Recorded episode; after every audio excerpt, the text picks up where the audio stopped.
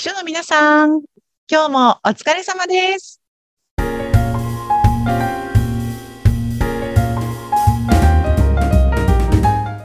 秘書の皆さん、こんにちは。秘書寮編集長、佐々木です。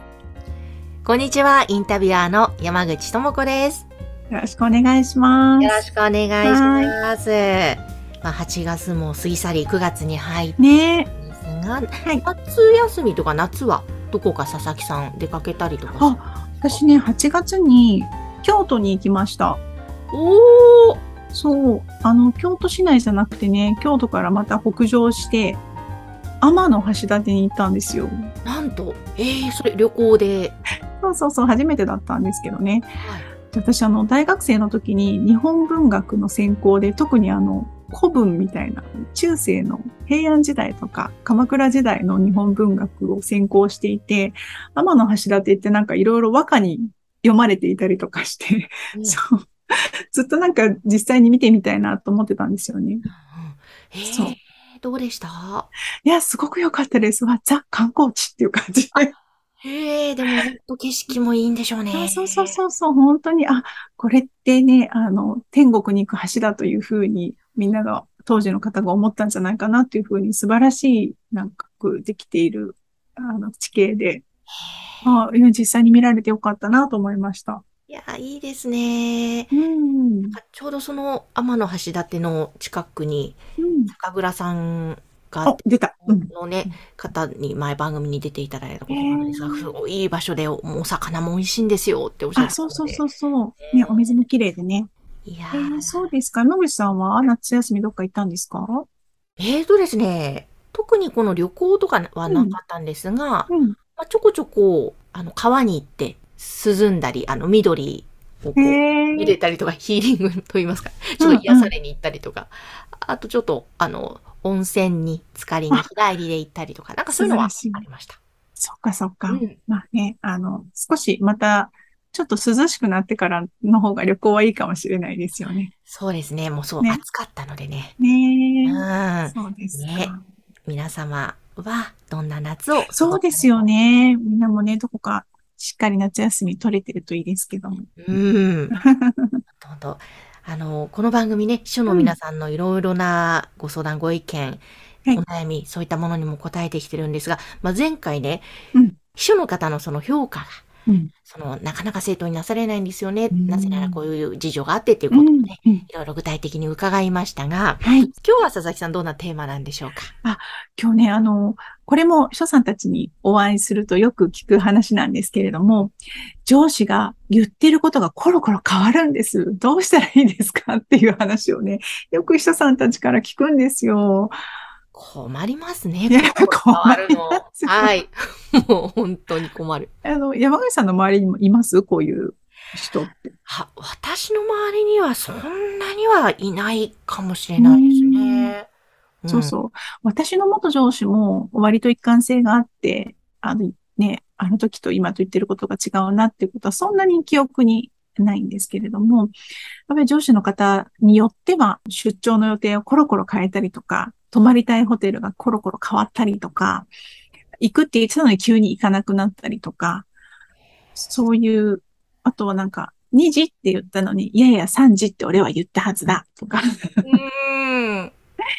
うん。そういうことがすごく多くて、その度にね、再調整したりとか、予約をし直したりして、振り回されて困るんですっておっしゃってる人さん結構いらっしゃるんですよね。ああ、そう、ちょっと今伺っててびっくりし、本当にコロコロ変わりすぎですね、それ。うん、なんかうん記憶忘れちゃうのか、それともご気分がね、こう変わりやすいのか、自分勝手なのかちょっとわからないんですけども、本当にあの、秘書としては対応に困るなというケースかなと思うんですけどね。ですね。でも、こういう場合って、なんか対処方法、対策ってねえ。ね、どうなんですかね？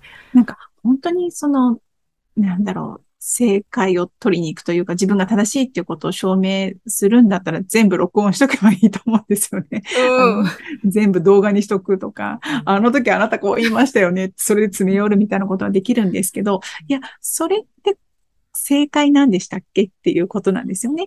上司を言いまかして、上司が間違ってたことを認めさせることが秘書として正解なんだっけっていうことをやっぱり立ち戻って考えなきゃいけなくって、まあ、秘書の仕事は上司の仕事のあの、パフォーマンスの最大化だと思うんですよね。だからそこに向けて何ができるかっていうふうに考えると、やっぱりもう、あの、上司がそういうのであれば対応していくしかないかなと思うんですが、ただ、それもやっぱりキリがないと思うので、あの、多少ちょっとやっぱりメモをしておいたりとか、じゃあ、ちょっと一緒に画面ご覧いただいて、今ここで、じゃあ予約しちゃいますねとか、なんかちょっと記憶に残るように少し自分でも、あの、上司に後で言った言わないにならないようにしていく工夫は多少必要かなと思うんですが、でもそれでも上司が何かさっきと違うことを言ってきたとしても、間違えてることを無理に認めさせるっていうことはやらなくてもいいのかなというふうに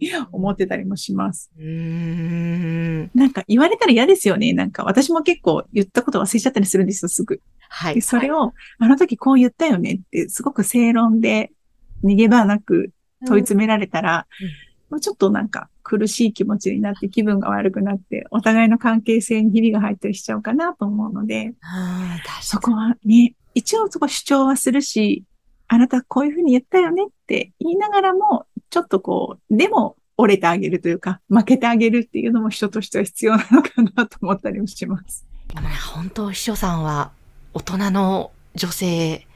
そうなんですよ。私のね、知り合いの人さんで、えー、上司のことは5歳児だと思って対応してると。ああ、うんうんうんうん。5歳児だと思えば、さっきあれ食べたいって言ったのに、今度はこれが食べたいって言っても、納得感が出てきますよね。そうでいやでも本当にこう、全国の秘書さんは悩んで言いたい口もいっぱいあるけど、それを大人な対応で頑張っていらっしゃるんですね。そうなんですよ。本当に毎日毎日がそれの繰り返しだし、まあ、言ったことがコロコロ変わるようなことが頻繁に起きる上司の方もいれば、うん、あの、私の元上司のようにそういうことが起きないという上司もいらっしゃるので、本当にあの、上司の、上司運というか、どういう上司に当たるかというところも、所さんを左右するなと思うんですけどね。